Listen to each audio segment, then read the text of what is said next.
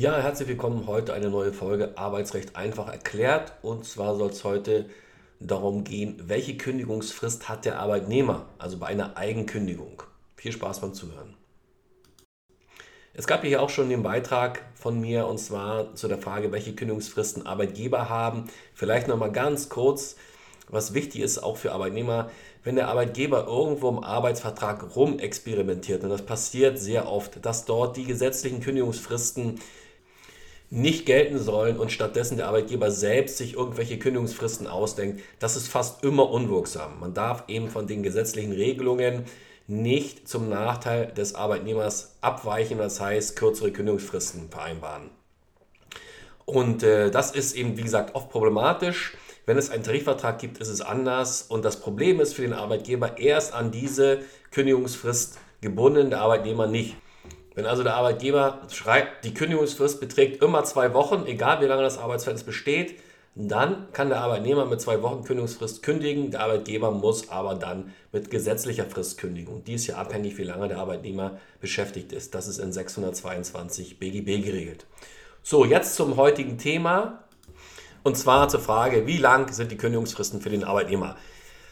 Wichtig ist, man sollte mal in 622 BGB reinschauen. Da sage ich auch ganz kurz, was da drin steht. Und das gilt fast immer oder in, in den meisten Fällen, sagen wir es mal so. Ausnahme, es gibt einen Tarifvertrag. Das heißt also, wenn es einen Tarifvertrag gibt, dann muss der Arbeitnehmer dort nach der Kündigungsfrist schauen. Wenn es aber keinen gibt, dann ergibt sich die Kündigungsfrist aus 622. Und dort ist geregelt, im Endeffekt, wenn eine Probezeit vereinbart ist, dann beträgt die Kündigungsfrist für beide Seiten, also für die Kündigung des Arbeitnehmers auch, zwei Wochen und zwar taggenau. Und wenn keine Probezeit vereinbart ist, was selten vorkommt, und nach Ablauf der Probezeit, also nach sechs Monaten, falls eine vereinbart ist, dann beträgt die Kündigungsfrist für den Arbeitnehmer immer vier Wochen zum 15. oder zum Monatsende. Das heißt, es spielt keine Rolle, wie lange der Arbeitnehmer dann beschäftigt ist. Das heißt, das gilt auch nach zwei, nach, nach fünf, acht, zehn Jahren. Diese Staffelungen, die das Gesetz vorschreibt hier, gilt, gelten nur für die Kündigung des Arbeitgebers. Für den Arbeitnehmer nach Ablauf der Probezeit können Sie sich ganz einfach merken, ist die Kündigungsfrist vier Wochen zum 15. oder zum Monatsende. So, und jetzt könnte man natürlich sagen, gut, okay, es gibt keinen Tarifvertrag, dann gilt immer die gesetzliche Regelung. Leider ist das nicht immer so. Es kann natürlich sein, dass sich im Arbeitsvertrag, da muss man auch nochmal nachschauen, eine Anregelung findet, die wirksam ist. Und zwar wirksam ist zum Beispiel eine Regelung, wo steht, dass die verlängerten Kündigungsfristen des Paragraphen 622 Absatz 2 auch für die Kündigung des Arbeitnehmers gelten. Dann ist es tatsächlich so, dass der Arbeitnehmer nach zwei Jahren eine Kündigungsfrist von einem Monat zum Ende des Monats hat, nach fünf Jahren von zwei Monaten und so weiter. Also wie der Arbeitgeber. Das ist zulässig. Andere Regelungen im Arbeitsvertrag, wo dann die Kündigungsfrist geändert wird für beide, irgendwie zwei Monate, drei Monate etc. Das ist alles problematisch. Das muss man dem Anwalt vorlegen. Der muss dann gucken, ob hier das tatsächlich wirksam ist oder nicht. Aber man kann sich ganz einfach merken, wenn es keinen Tarifvertrag gibt, dann ergibt sich die Kündigungsfrist aus dem Gesetz.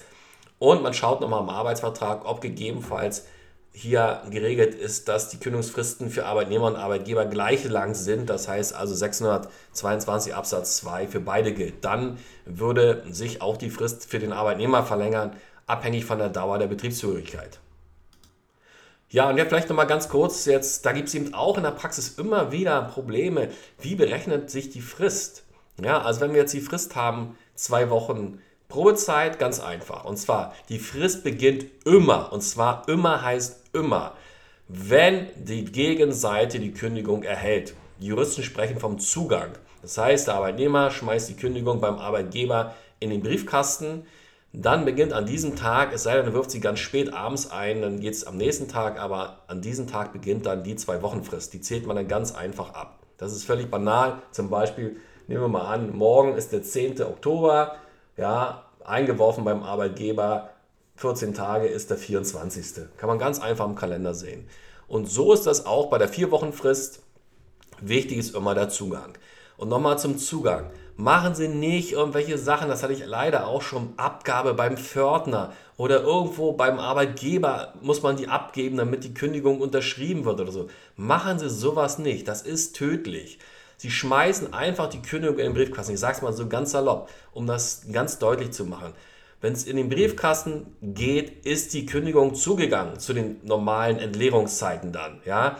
So, und äh, nicht abgeben, unterschreiben muss und so niemand irgendwie was als Bestätigung des Zugangs. Der Arbeitgeber muss auch die Kündigung nicht bestätigen, müssen sie auch nicht. Wenn sie einen Zeugen haben, der die Kündigung einwirft, ist die Sache durch.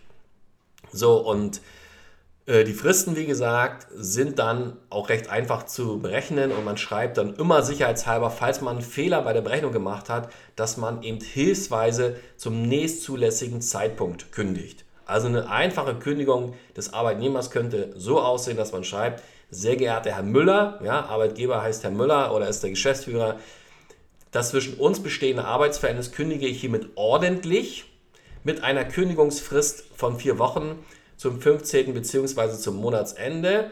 Punkt, dies ist der so und so vierte, und dies ist meiner Berechnung nach der so und so vierte, Komma, hilfsweise kündige ich zum nächstzulässigen Zeitpunkt. Damit ist klargestellt, falls man bei der Fristberechnung einen Fehler gemacht hat, dass man trotzdem die Beendigung will, dann eben aber zu den rechtlich zulässigen Zeitpunkt. Ich hoffe, dass, äh, dass ich nicht extra nochmal darauf hinweisen muss, mache ich aber trotzdem, dass eine Kündigung immer schriftlich erfolgen muss. Nicht elektronisch, nicht per E-Mail, nicht per WhatsApp und Facebook und hier und da. Das ist alles nichtig.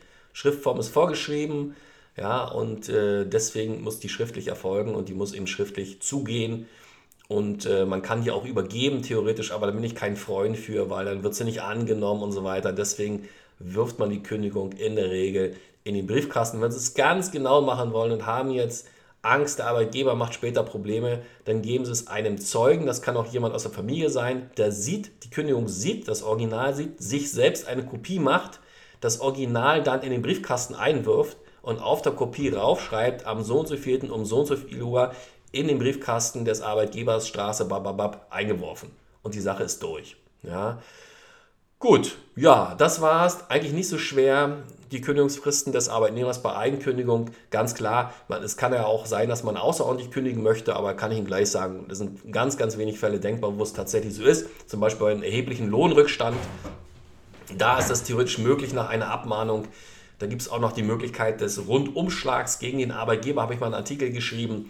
Äh, dass man dann Schadenersatzansprüche auch haben kann und die sich darauf belaufen, dass man eine Abfindung zahlen muss und so weiter. Das sind aber absolute Ausnahmefälle.